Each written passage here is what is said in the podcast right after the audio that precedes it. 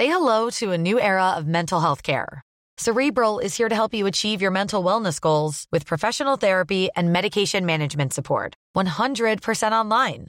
You'll experience the all new Cerebral Way, an innovative approach to mental wellness designed around you. You'll get a personalized treatment plan from a therapist, prescriber, or both in a safe and judgment free space. Your cerebral therapist or prescriber will outline a customized plan with clear milestones along the way so you can get to feeling your best. With Cerebral, you're not alone in your mental health journey. We're here to empower you to live a fulfilling life.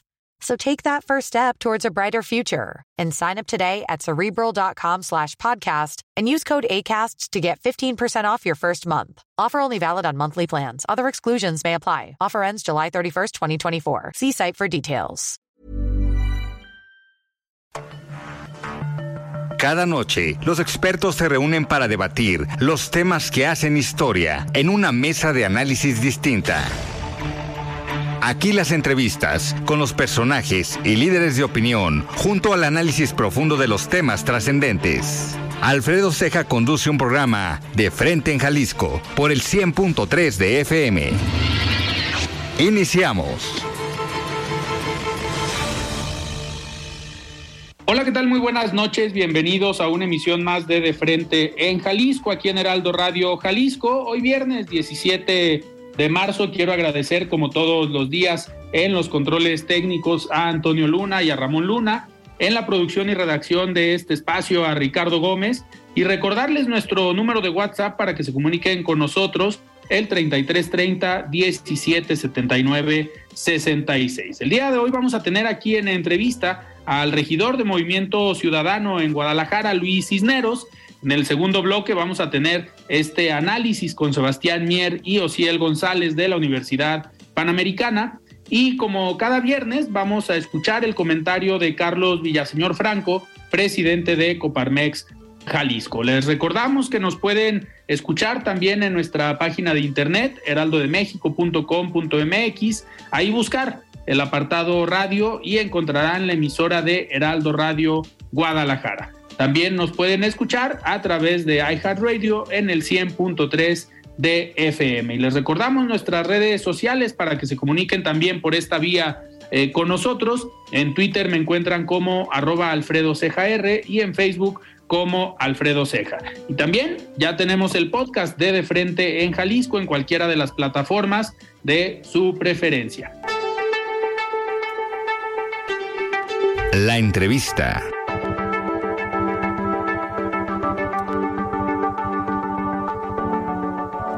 Pues muy bien, pues arrancamos esta entrevista, esta plática de viernes en la noche, viernes ya iniciando puente, el lunes no se trabaja. Me da muchísimo gusto platicar el día de hoy con Luis Cisneros, él es regidor de Movimiento Ciudadano en el Ayuntamiento de Guadalajara. Estimado Luis, ¿cómo estás? Buenas noches. Bien, buenas noches, Alfredo. Muchas gracias por invitarme a, dialogar a tu programa.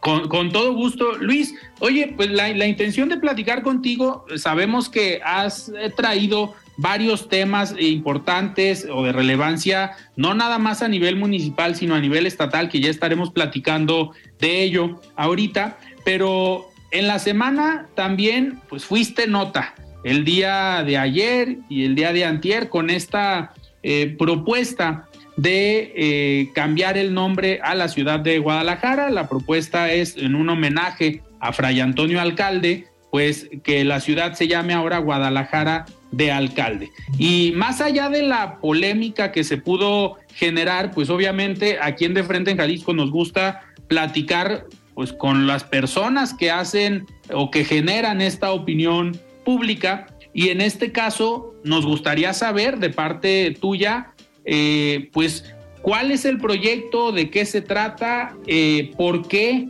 Guadalajara de alcalde, cómo surgió esta idea.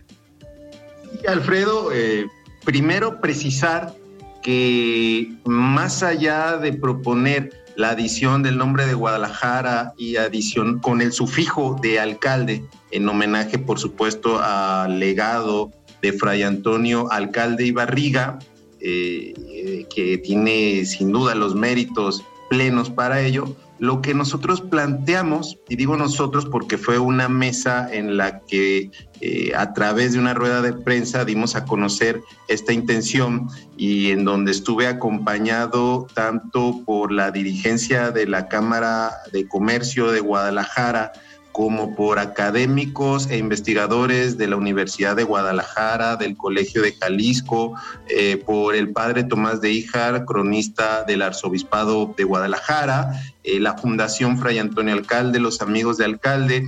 Es decir, somos un grupo de eh, tapatíos, tapatías, interesados sobre todo en lo siguiente, difundir y preservar el legado de Fray Antonio Alcalde y proyectarlo a este siglo XXI. ¿Cómo podemos los tapatíos, las tapatías de este siglo, de cara al 500 aniversario de la fundación de la ciudad que habremos de celebrar el 2042, actualizar eh, los valores y principios que Fray Antonio Alcalde trajo a la ciudad y que marcaron un antes y un después de su llegada. En solamente 10 años, él llegó a la ciudad en 1770 y solamente 10 años como obispo. Además, llegó, perdón, llegó en 1771 a la edad de 70 años, Alfredo. Y en 10 años de labor que hasta la fecha de su muerte, eh, generó obra que hoy todavía los tapatíos somos beneficiarios de ellas. Te cito solamente dos los hospitales civiles de Guadalajara que atienden a la población que no tiene seguridad social, no solamente de la ciudad y del estado, sino de toda la región occidente. Y la otra, la Universidad de Guadalajara, que ha formado generaciones y generaciones de profesionistas del estado y de la región misma, todas ellas fundadas por eh, Fray Antonio Alcalde. Entonces, decíamos, ¿cómo honrar, cómo preservar su legado, cómo difundirlo entre las nuevas generaciones que probablemente sepan que hay una calle que lleva su nombre, que hay un parque que lleva su nombre, que hay una colonia, Jardines Alcalde, que lleva su nombre, pero que no tienen el conocimiento de quién fue y qué eran los principios que lo motivaban.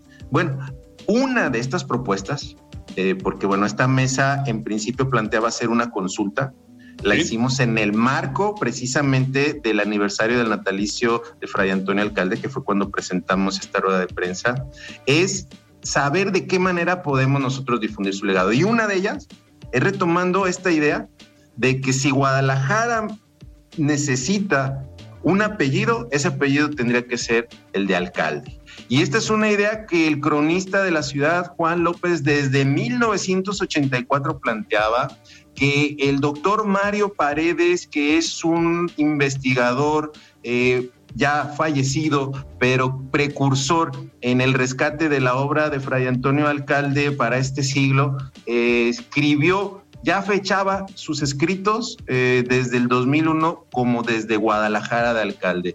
El maestro Enrique Ibarra Pedrosa, entonces diputado local, planteó desde el 2002 la posibilidad de que Guadalajara llevara el sufijo de alcalde. Entonces es una idea que de ninguna manera es una ocurrencia personal, ni de quienes estuvimos en esa mesa, en esa rueda de prensa, sino que responde a una corriente de opinión que considera que así como hay otras ciudades que reconocen a sus héroes, a sus precursores, pues hagamos lo propio en Guadalajara.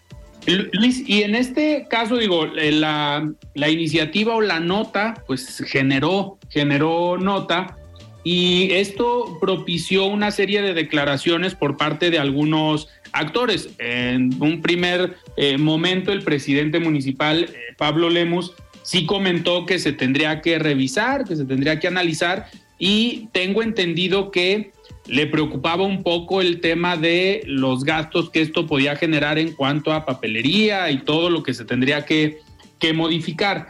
Pero, ¿cuál es el paso que sigue? Hoy están estas mesas de trabajo donde participan diferentes actores. Se seguirá analizando, tienen una ruta para los próximos meses y depende nada más de Guadalajara o se tendría que hacer también la gestión con el Congreso del Estado? No, por supuesto es una ruta que tenemos muy clara, muy trazada.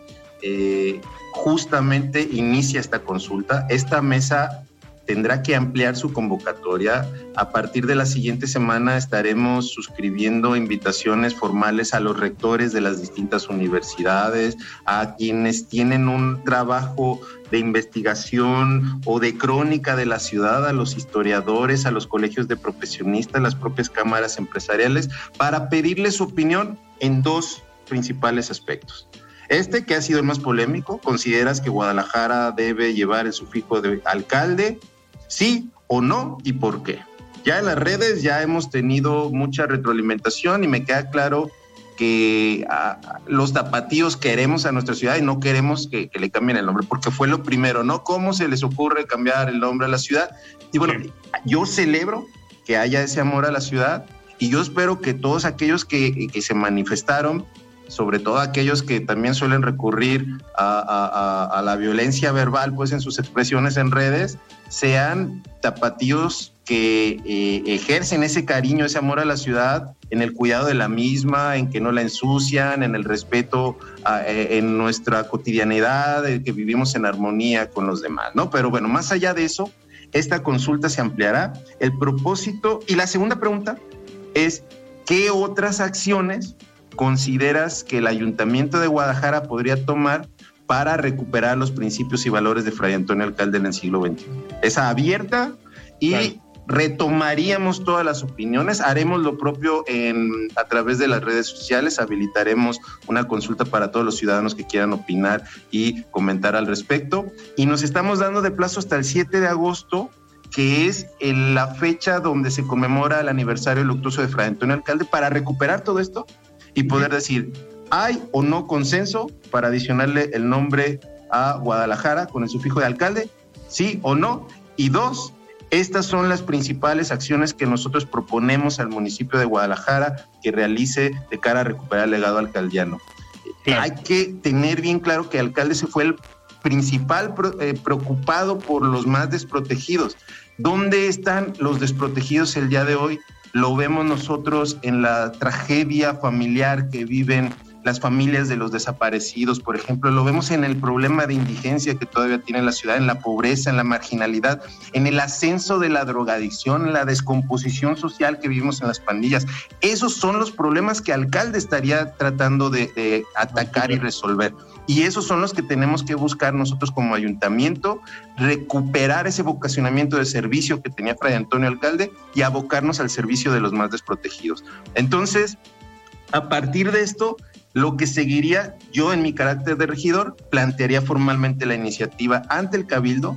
Si procediera el cambio de nombre a través que tuviera el consenso social, entonces lo siguiente sería, se aprueba una, el Cabildo aprueba elevar una iniciativa de ley ante el Congreso del Estado para que reforme el artículo cuarto de la ley del gobierno y la administración pública municipal y poder hacer el cambio de nombre. Los trámites, Alfredo. Recientemente, eh, Tlaquepaque cambió su nombre a San Pedro Tlaquepaque, muy recientemente, la, la década pasada.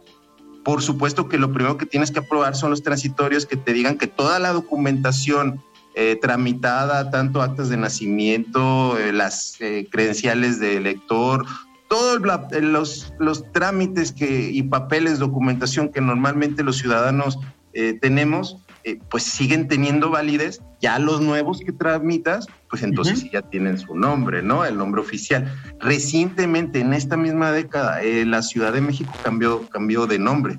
Era el Distrito Federal y ahora es la Ciudad de México. Entonces, digamos que sí hay que cuidar hay que atender esto y, y respecto a lo señalado por el presidente municipal, yo le reconozco plenamente que eh, lo que él ha expresado es respeto a las iniciativas y al trabajo que realizamos los regidores y las regidoras de todos los partidos.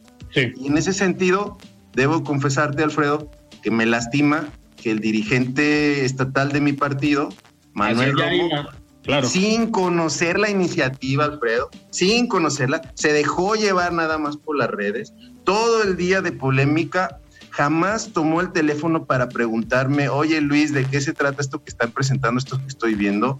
Eh, como sí lo ha hecho en otras veces, Alfredo, cuando ha habido diferencias internas en el partido, él me ha llamado, me ha consultado, hemos dialogado. Pudo haberlo hecho ahora y en vez de esto, allá, cuando pasó todo el día, ya por la noche, sube ahí alguna expresión en redes sociales donde descalifica mi trabajo. Y me dice que yo debería de ocuparme de los problemas de la ciudad. Entonces yo le pregunto a él, Manuel, tú fuiste regidor, tú fuiste diputado, ¿dónde están las iniciativas que hayas presentado tú? Aunque fueran sensacionalistas como me acusas que esta que estoy presentando, yo quisiera, aunque sea recordar una sola de tus iniciativas cuando fuiste diputado y regidor, que haya sido en beneficio de la ciudad. Y yo le recordé también en redes que ah, yo sí he logrado la aprobación de una serie de reformas que precisamente abatan el tema de la inseguridad, como es el combate a los motoladrones, como es abatir el robo de celulares y que tienen que ver también con la problemática urbana, como es el orden del cableado y en su momento también fuimos la primera ciudad en impulsar las sanciones al acoso callejero. Entonces, eso me duele y hay una diferencia enorme entre el respeto que manifiesta mi presidente municipal Pablo Lemos a las propuestas de los regidores y que la dirigencia de mi partido se vaya a la discusión en redes y sin preguntarme me descalifique. Entonces, esa, esa parte también me lastima. Luis, ¿y a qué crees que se deba que se haya centrado pues el debate o estos comentarios en redes? Pues estamos ya a 24 horas de que se generó esta eh, polémica y pues no se han comunicado. Tú con el presidente del partido o con el coordinador o él contigo. Pues seguramente se dará el espacio, ¿no? Eh, te digo, yo en este caso particular siento que soy el agraviado, porque yo estoy haciendo mi trabajo como regidor y creo que no estoy eh, diciendo ningún despropósito, estoy planteando el que analicemos todos como sociedad la posibilidad de homenajear a Fray Antonio Alcalde, buscar las maneras de hacerlo sí se me puede cuestionar, oye, los regidores deberían estar preocupados en los temas de la ciudad, pues precisamente lo que estoy diciendo es cómo abordaríamos esa problemática, desaparecidos, drogadicción, marginación, pobreza, con los valores alcaldianos. Yo no creo que haya nada más importante que pueda hacer el recuperar el legado del principal benefactor de esta ciudad y proyectarlo al siglo XXI. Y esa es la consulta que estoy planteando, que se fue la polémica, por supuesto, en el cambio de nombre, bueno, lo entiendo y qué bueno que esta polémica provoque al menos que gente que no sabía que, Fray que alcalde era algo más que una calle, que poco a poco pudiera también conocer esto, sobre todo entre las nuevas generaciones, ¿no? Entonces, eh, es un debate que habrá de transcurrir cinco meses. Ya si de entrada el dirigente me descalificó y dio la línea para que los regidores de la bancada aquí en Guadalajara pues se manifiesten en contra de esta propuesta, pues yo preguntaría de cuál propuesta, porque no he presentado ninguna iniciativa, Alfredo. Solamente anuncié la instalación de una mesa. Ya en el 7 de agosto, como resultado de esta mesa, lo que haya ocurrido, entonces eh, pues ya tendrán ellos ocasión de votar a favor o en contra, ¿no? Pero por supuesto, si las circunstancias políticas o sociales no favorecen el cambio de nombre, pues como al día de hoy te diría, no existen esas condiciones, pues no iría a esta propuesta. Y lo importante creo yo es que se haya avanzado en esta corriente de opinión que viene desde 1984 eh, al menos, que plantea la posibilidad de que Guadalajara se llame alcalde. Te diré otra cosa, Alfredo. ¿Tú sabes cómo se llama Campeche? No. San Francisco de Campeche. ¿Sabes cómo se llama Durango? Poco. Victoria de Durango. Pachuca. Tampoco. Pachuca de Soto. Y te voy a decir Toluca. Toluca de Lerdo. Santiago, digo, ya me, adelanté, pero Querétaro se llama Santiago de Querétaro. Ajá. Y bueno, el más fácil, a lo mejor Oaxaca. De Juárez. Oaxaca de Juárez, correcto. Y Puebla de Zaragoza. Entonces, digamos, hay topónimos, 12 de los 32 estados, 12 de las 32 capitales de los estados del país tienen un topónimo y todos los conocemos como Durango, como Campeche, como Puebla, porque finalmente es la marca ciudad, que es la otra parte que me cuestionaban. Guadalajara sigue siendo Guadalajara y te voy a decir, no es ni siquiera el municipio. Para los turistas, para los visitantes, para los extranjeros, Guadalajara es también Zapopan, y es Tlaquepaque, esto, no, ley es hasta Chapala, Alfredo. Sí. O sea, como marca ciudad, Guadalajara sigue siendo tal y, muchos incluso hasta la, conocen como GDL, ¿no? Que es como la, Ciudad de México que tiene CDMX, ¿no? Entonces, digamos, eso es algo más allá. El área metropolitana se llama de Guadalajara, Alfredo, formal y oficialmente. Yo no veo que perdamos identidad, al contrario, creo que recuperaríamos algo de esa identidad que necesitamos para tener cohesión social el que nos reconociéramos como alcaldianos y que difundiéramos su filosofía y sus valores. Claro. Luis, oye, y pasando a otros de los temas que van eh, también en el sentido de tu trabajo como regidor, en la semana se aprobó en el Congreso del Estado esta iniciativa, esta propuesta de orden con el, con el enredo que ha eh, trabajado la diputada Priscila Franco y tuviste mucho que ver en, esta, en este tema desde el impulso que diste en la regiduría en Guadalajara. ¿Qué nos puedes platicar de este proyecto? Y si nos queda tiempo, alcanzamos a hablar un poquito del tema de las motos, que ya también hoy se está eh, pues llevando a cabo. Sí, fíjate, son esos dos temas que, que, a mí me enorgullece mucho haber sido parte de la regulación del cableado. Celebro mucho la lucha tan fructífera finalmente en la aprobación que la diputada Priscila Franco logró en el Congreso. Es un tema muy complejo. Nosotros en Guadalajara aprobamos esta reglamentación que finalmente, de la cual se ampararon la Cámara de las Empresas de Telecomunicación, hay una controversia constitucional interpuesta por el IFT, que es el órgano regulador de telecomunicaciones, que ellos argumentan que nosotros como municipio no tenemos facultades para exigir que allí donde ya hay infraestructura subterránea, las cableras bajen sus cables y las pasen por los ductos subterráneos. Entonces, ahorita estamos entrampados en lo jurídico en Guadalajara. Lo que aprobó el Congreso a instancias de la diputada Priscila Franco fortalece plenamente los argumentos del municipio y yo espero que poco a poco lleguemos a esto. Ahora, hay que decirlo, el presidente Lemos ha logrado el consenso de las empresas para que de manera voluntaria desde el año pasado y todo este año estén retirando 202 toneladas de cable obsoleto que se ha retirado de abril a marzo, de abril del año pasado a marzo de este, 1.818 kilómetros lineales de cable en desuso, esto representan estas 202 toneladas. Se han intervenido 70 colonias, 397 vialidades en estas 70 colonias, entonces esto se ha hecho con la participación de las empresas de cable con su personal en operativos que coordina el municipio de Guadalajara. Entonces, vamos avanzando y, todos estos pasos adelante son por una mejor ciudad. Claro. Luis, y en el tema de los eh, de las motos, pues ya, pues antes ya habíamos platicado sobre que cualquier tienda de autoservicio pues podía vender una motocicleta y pues te la vendían como un juguete para un niño, a pesar de que era un automóvil, un medio de transporte para muchas personas, y no salían con una placa o con un registro, como si es obligatorio para los vehículos, digamos, eh, tradicionales, los carros o las camionetas. Y también se propuso esta, esta parte con una intención de generar mayor seguridad, cuidar el tema de tantos asaltos y robos que se viven en diferentes zonas de la ciudad, pero específicamente en el centro de, Guadalajara. ¿Cómo va? ¿Cómo ha ido caminando esta, este tema desde el ayuntamiento? Mira, eh, Guadalajara propuso a la diputada Mónica Magaña, a través de, mi persona como presidente de movilidad, eh, que pudiéramos modificar la ley y permitirle a la policía municipal hacer operativos eh, de estos operativos ya se han venido dando resultados desde que se aprobó la ley. Eh, fue en octubre, en noviembre ya la Policía de Guadalajara estaba haciendo estas revisiones de los motociclistas que están circulando sin casco o que su placa no estaba visible y desde entonces en tres meses se ha logrado ya la detención de 95 personas, de 95 presuntos motoladrones por diferentes causas.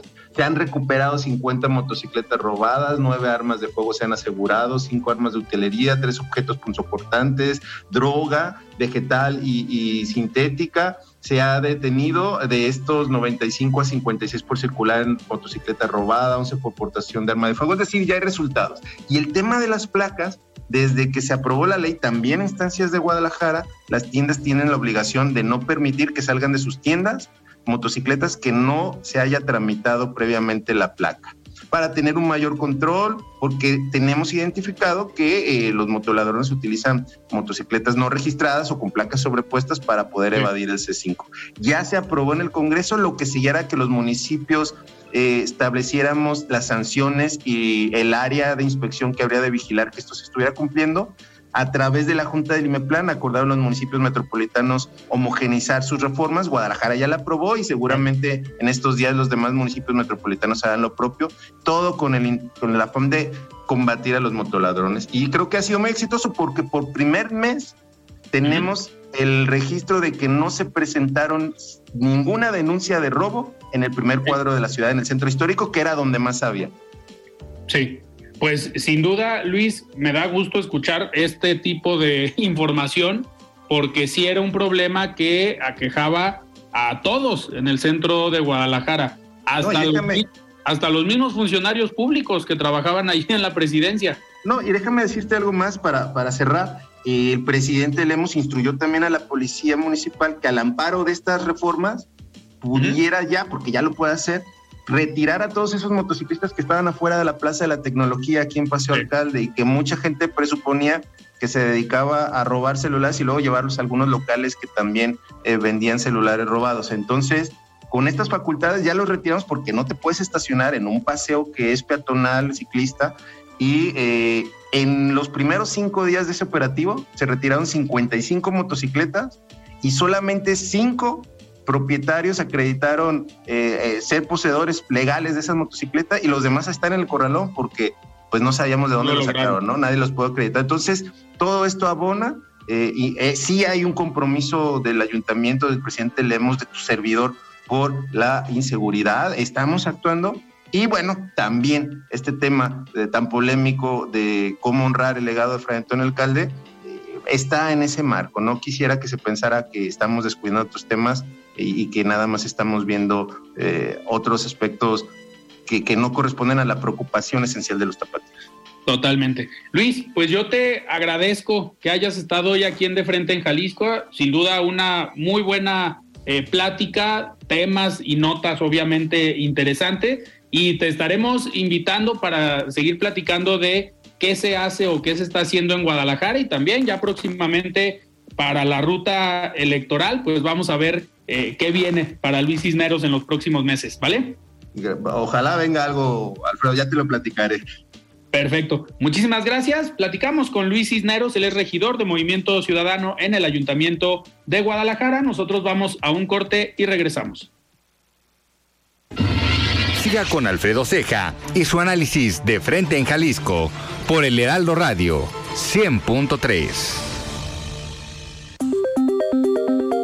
La voz de los expertos. Hola, estimado Alfredo. Como siempre, un gusto compartir este espacio contigo y con todo tu auditorio. En esta ocasión me gustaría platicar con quienes nos escuchan sobre un elemento de gran importancia cuando hablamos del empleo. Y me refiero a las empresas. Y en este sentido el sector empresarial de Jalisco se ha caracterizado por su fortaleza y unidad lo que permitió que durante el 2022 la entidad fuera líder nacional en la generación de fuentes de trabajo, por encima de estados importantes económicamente como lo son la Ciudad de México, Nuevo León y el Estado de México. Para contextualizar esto, les comparto algunas cifras. A la par de la generación de empleos, durante el año pasado se sumaron 2.424 nuevas empresas empleadoras, que en su mayoría generan de 6 hasta 50 empleos en la entidad. Esto en gran parte es resultado de un mayor dinamismo económico por el levantamiento de restricciones sanitarias. Lo anterior nos posicionó como los líderes en generación de empleadores, 60% más que el estado que ocupó la segunda posición. Actualmente en Jalisco existe Say hello to a new era of mental health care. Cerebral is here to help you achieve your mental wellness goals with professional therapy and medication management support. 100% online. You'll experience the all new Cerebral Way, an innovative approach to mental wellness designed around you. You'll get a personalized treatment plan from a therapist, prescriber, or both in a safe and judgment free space. Your Cerebral therapist or prescriber will outline a customized plan with clear milestones along the way so you can get to feeling your best. With Cerebral, you're not alone in your mental health journey. We're here to empower you to live a fulfilling life. So take that first step towards a brighter future and sign up today at cerebral.com slash podcast and use code ACAST to get 15% off your first month. Offer only valid on monthly plans. Other exclusions may apply. Offer ends July 31st, 2024. See site for details. Hey, I'm Ryan Reynolds. Recently, I asked Mint Mobile's legal team if big wireless companies are allowed to raise prices due to inflation. They said yes. And then when I asked if raising prices technically violates those onerous two year contracts, they said, What the f are you talking about, you insane Hollywood ass? So to recap, we're cutting the price of Mint Unlimited from $30 a month to just $15 a month. Give it a try at mintmobile.com slash switch. $45 up front for three months plus taxes and fees. Promo rate for new customers for limited time. Unlimited more than 40 gigabytes per month. Slows. Full terms at mintmobile.com. Más de 150 mil empleadores, de los cuales el 65% entran en la categoría de micro y pequeñas empresas, mismas que concentran la mayor parte de la fuerza empleadora del Estado. Sin duda que esta tendencia positiva en materia de competitividad y empleo es de destacar. ¿Qué sigue? Que garanticemos que cada vez que se sumen más empresas a la formalidad mediante programas de capacitación y asesoramiento, pero sobre todo garantizar el respeto al Estado de Derecho. Desde Coparmex continuaremos impulsando acciones y trabajaremos en incidir para que haya más y mejores empresas con un elemento característico de nuestra institución. Organizaciones centradas en la persona, en el valor compartido y en el progreso social. Sin más, estimado Alfredo, concluyo mi participación de esta semana. Les deseo un excelente puente. Que, que descansen. Buenas noches. Muy bien, muchísimas gracias Carlos por este comentario y nosotros continuamos en este programa de viernes, esta mesa de análisis con Sebastián Mier y Ociel González de la Universidad Panamericana. Sebastián, ¿cómo estás? Buenas noches. Alfredo, muy bien. Buenas noches, buenas noches, Ociel, y a todo el público que nos escucha. Ociel, ¿cómo estás? Buenas noches. Hola, ¿qué tal? Buenas noches a los dos, a la gente que nos escucha y pues otra semana más, ¿no? Que se ¿Listos? fue muy rápido. Listo, se fue rápido, rápido, la semana. Es fin de semana largo para los que están saliendo hoy ya de, de puente, pues manejen con cuidado. Y pues vamos a entrar en materia nosotros con otra vez nos dieron carnita, nos dieron polémica, estas declaraciones en la mañanera que pues tanto nos gustan para analizar aquí en de frente en Jalisco. Sebastián, me gustaría hacerte una pregunta y lo afirmó el presidente de la República en la mañanera, ahora en la semana. Uh -huh. eh, ¿México es más seguro que Estados Unidos? No. El presidente lo afirmó. este, no, no, no, nada que ver. Eh, basta con ver los índices delictivos, ¿no? La tasa de, mortalidad. Obviamente, pues Estados Unidos siendo un país más grande eh, en, materia de población, ¿no? En materia de habitantes, pues se medirá distinto, pero no, considero que, que el presidente no supo qué decir. Eh, esa es mi lectura, ¿no? Llegó un momento en el que se vio sobre, sobrepasado por esta presión y termina lanzando esta declaración polémica como para pues darle más, más este, energía al discurso antiamericano que, que actualmente tiene. Yo creo que el gobierno debería de enfocarse en una política exterior eh, apostando a, a, los lazos, ¿no? No, no a, las, a las disputas. Yo creo que en, en un futuro vamos a ver el, el punto clave de, de, la política exterior en México y si es que esta puede, pues, alzarse, ¿no? Como debería de estar, o si termina en, en otro tipo de declaraciones como estas. Ahorita que mencionas las declaraciones, pues ya llevamos un par de semanas desde lo ocurrido eh, con el secuestro de los norteamericanos eh, hace unas semanas, hace 10 días, pues se empezó ahí a generar una polémica entre ambos países por una serie de declaraciones, tanto del presidente de la República como de algunos funcionarios estadounidenses, en los que pues caen en cuenta del el grave problema que se tiene con la producción y el tráfico de fentanilo, que pues, al final está matando miles de personas en Estados Unidos y en el mundo. Pero, Ociel, esta guerra de declaraciones que se han dado en los últimos días, Eh, ¿Ves tú que pueda terminar pronto, a pesar de que tenemos un problema que pareciera no está, eh, digamos, con una solución próxima, como es el tema del tráfico de drogas, pero crees que estas declaraciones que solo desgastan a ambos gobiernos puedan bajar de nivel y pues terminarse en los próximos días? No lo creo, no, no creo que termine en los próximos días, porque me parece que, ambas posturas, al, menos ambos gobiernos, eh, como que se echan la culpa, ¿no? Entre ellos, o quieren, quieren encontrar a un culpable o quieren, quieren ver, eh, quieren atacar al otro para hacer, hacerse ver menos, eh, pues menos culpable, ¿no? Valga, valga la redundancia. Pero yo creo que estas posturas, o sea, estas declaraciones, como tú decías, nada más desgastan, desgastan el problema, desgastan a la situación y no, no aporta nada, porque, o sea, si lo vemos en términos generales y muy, muy, muy básicos, eh, el problema de, de droga, de tráfico de drogas, es un problema de los dos países, es un problema de México y de Estados Unidos. Entonces, o sea, si se atacara el problema en conjunto con relaciones estratégicas eh, buenas o como decía Sebastián, estableciendo una política de, relaciones exteriores más eh, estable, más firme con Estados Unidos, de más amistad, me parece que el problema se puede solucionar y la respuesta no está en las declaraciones y no está en los ataques. Eh, pero lamentablemente este es el presidente que nos tocó, ¿no? Que solo, solo utiliza las declaraciones para atacar y para ganar políticamente eh, políticamente algo que yo en esta situación no veo cuál sea la, la, pues, la victoria o la ventaja que pueda sacar. Son días de vida, ¿no? Yo creo que mientras más va avanzando el, gobierno del presidente López Obrador, eh, menos le duran las crisis para, para desviar la atención. Entonces ahora ya el, el, momento en el que una crisis o, una pelea o una declaración polémica le pueda durar tres mañaneras, dos mañaneras, ya es ganancia, ¿no? Pero al final lo escribía yo hoy en una columna en un diario local, que los invito a que la, la puedan leer en mis redes sociales.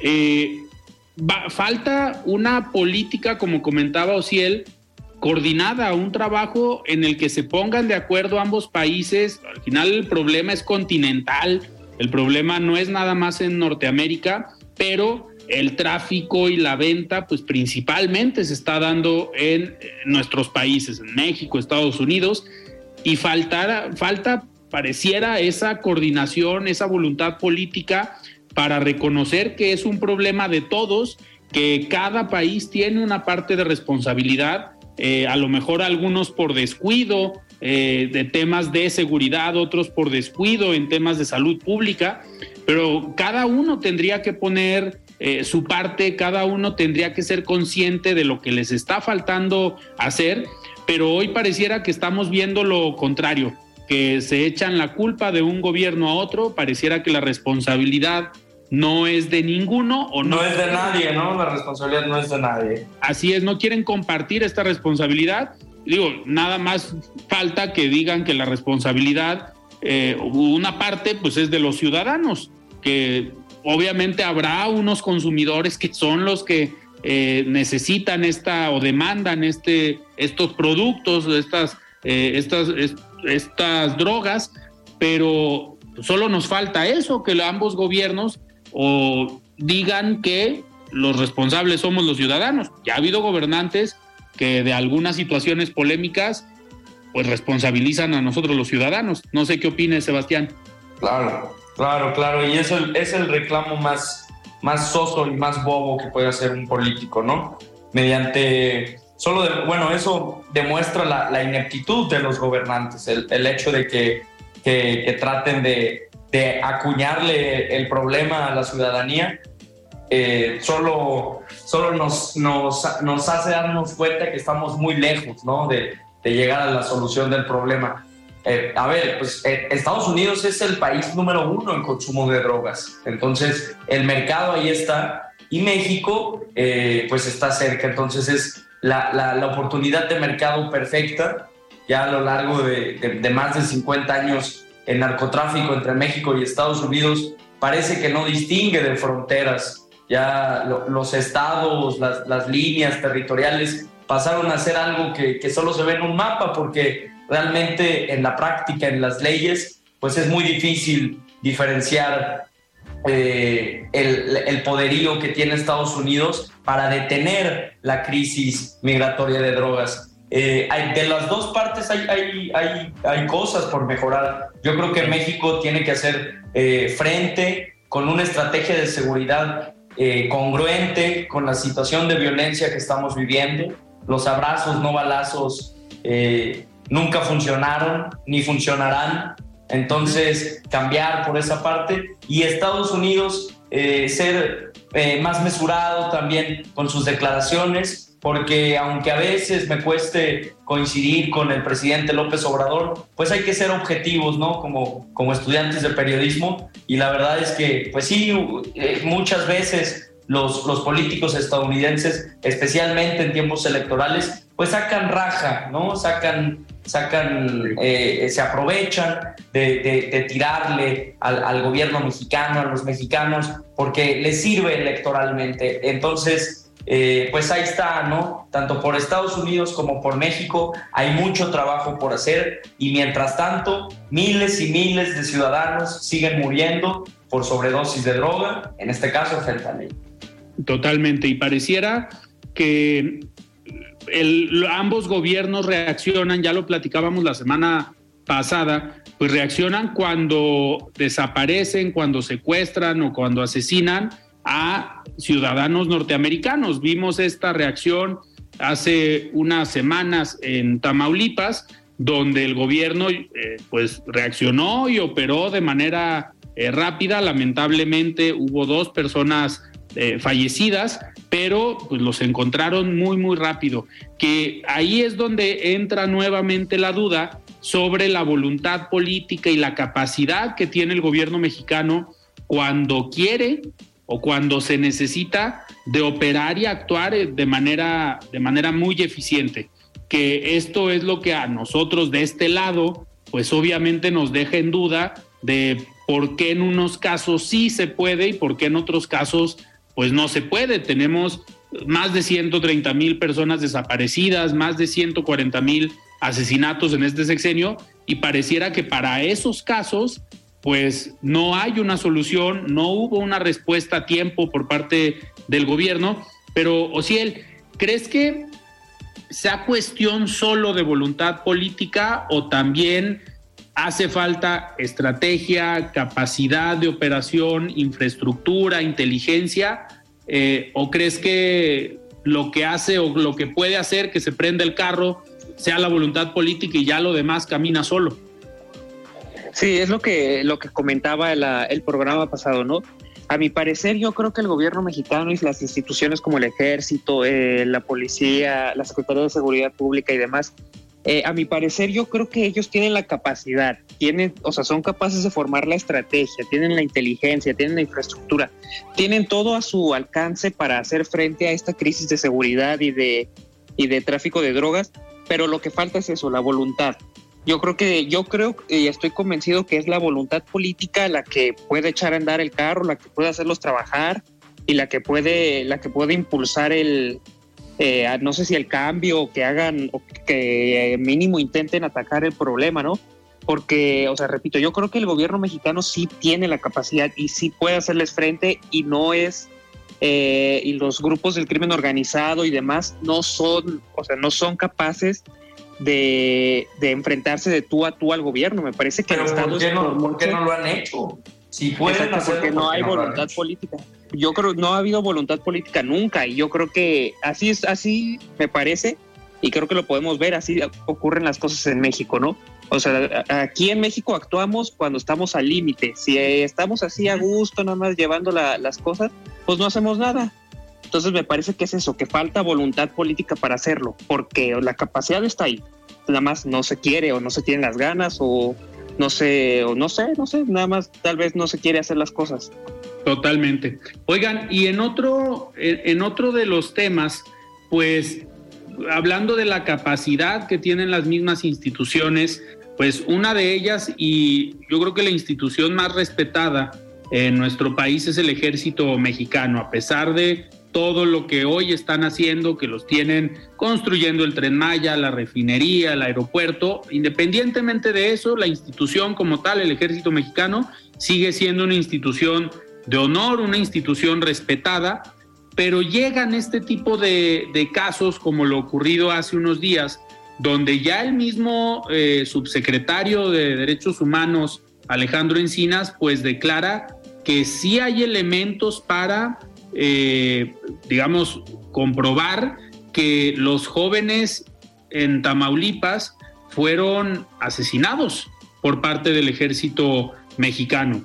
Eh, Sebastián, ¿cómo, a ver, cómo cambiar esta dinámica cuando hablamos de una institución que se respeta? Obviamente los militares que accionaron sus armas cumplían a lo mejor una orden y no es toda la institución, pero cómo darle vuelta a este mensaje y que nos quede claro pues que el ejército no son estos elementos que actuaron de manera eh, negativa. Pues es que yo creo, bueno, no, pues el ejército no está capacitado para tratar con civiles, tal, con eso. Con eso no, no, no deberían de estar en las calles.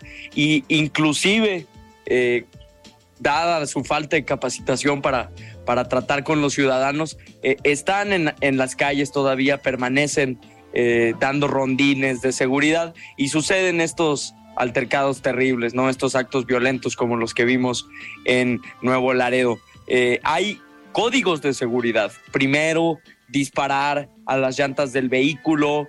Primero, eh, accionar eh, las armas no en dirección a matar a, los ciudadanos. Códigos que no se siguieron y que sinceramente eh, serían muy difíciles de seguir porque el ejército contempla o tiene una visión de la ciudadanía en materia de seguridad nacional no es un, un, delito, una falta administrativa, sino que es algo que atenta contra los colores y el escudo que tienen en el uniforme. Entonces es obvio que van a ser más violentos. Eh, yo creo que la crisis en el ejército tiene que atacarse ya, pero desde el mismo ejército, porque hay mucha, mucha fuerza militar que ha perdido la vida, en, específicamente en este sexenio.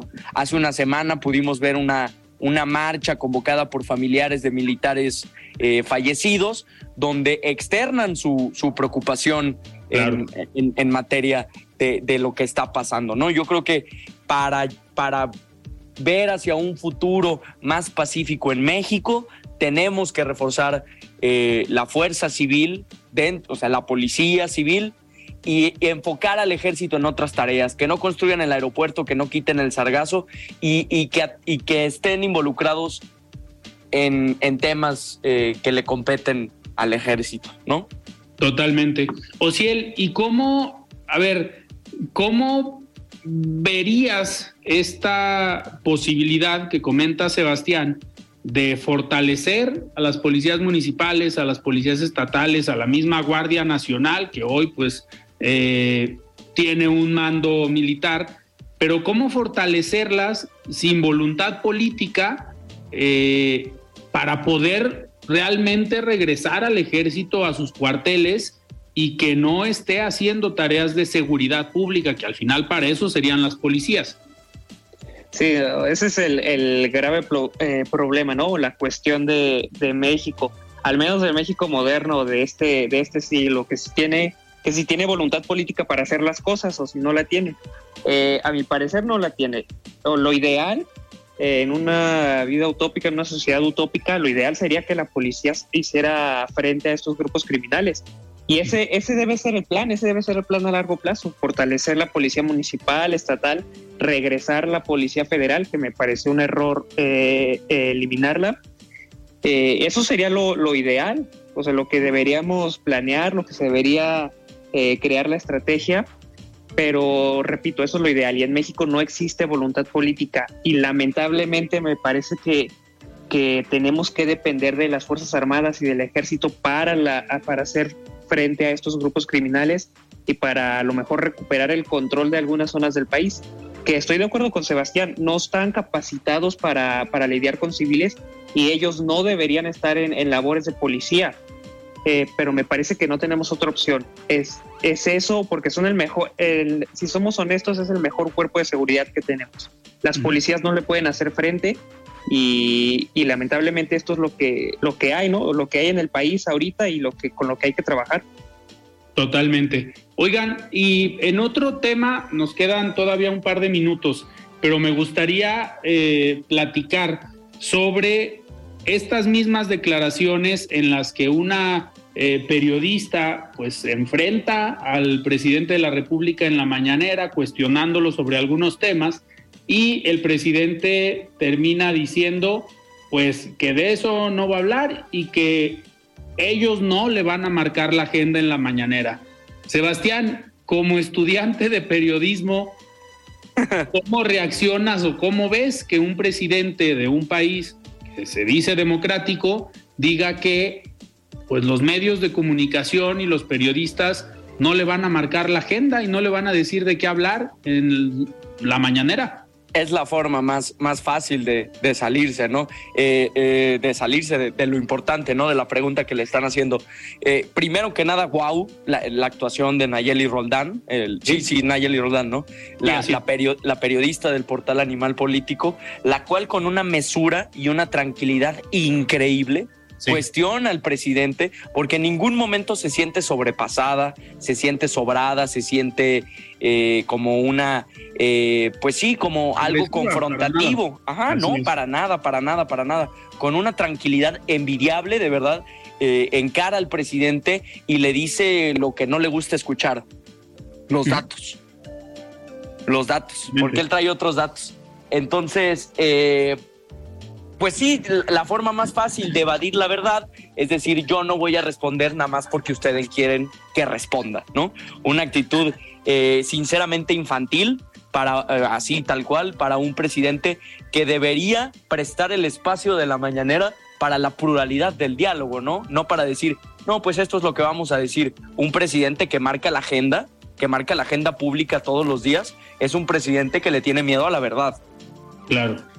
Y se supondría que para eso es el espacio de la mañanera, para transparentar, para dar a conocer información, para responder y para informar a los ciudadanos, que al final son los que piden esta información a través de los vehículos que somos los medios de comunicación, por cierto. Y lo único que quería era que, que, estuviera el secretario encargado, ¿no? O sea, que fuera la mañanera y que explicara cómo es que el gobierno espía ciudadanos, ¿no? Porque eh, antes, en, antes en los tiempos de Peña Nieto se le decía gobierno espía, ahora se le dice labores de inteligencia, ¿no? Pero sigue siendo básicamente lo mismo.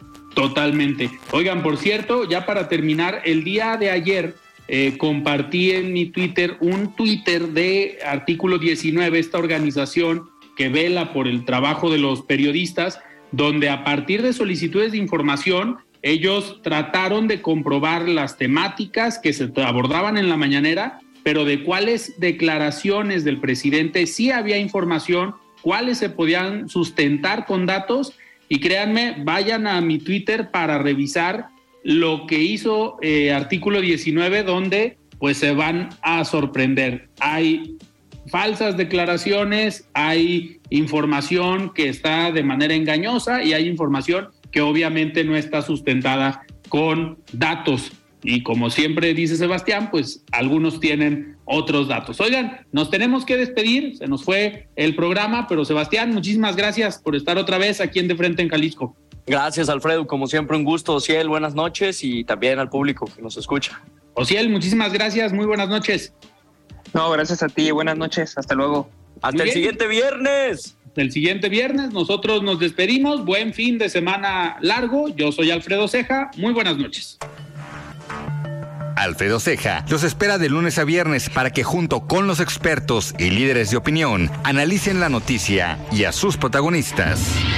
Esto fue De Frente en Jalisco, otra exclusiva de El Heraldo Radio.